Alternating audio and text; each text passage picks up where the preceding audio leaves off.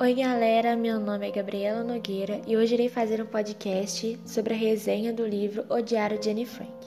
Este é um livro escrito pela própria Anne Frank, uma menina de 13 anos alemã de origem judaica, que nasceu no dia 12 de junho de 1929. Este é um livro conhecido por relatar fatos vivenciados por um grupo de judeus durante a ocupação nazista, onde esse grupo de oito pessoas se escondem durante dois anos em um anexo secreto. Durante esses anos, Anne Frank relata em seu diário pessoal todos os acontecimentos que ocorreram na Guerra Mundial.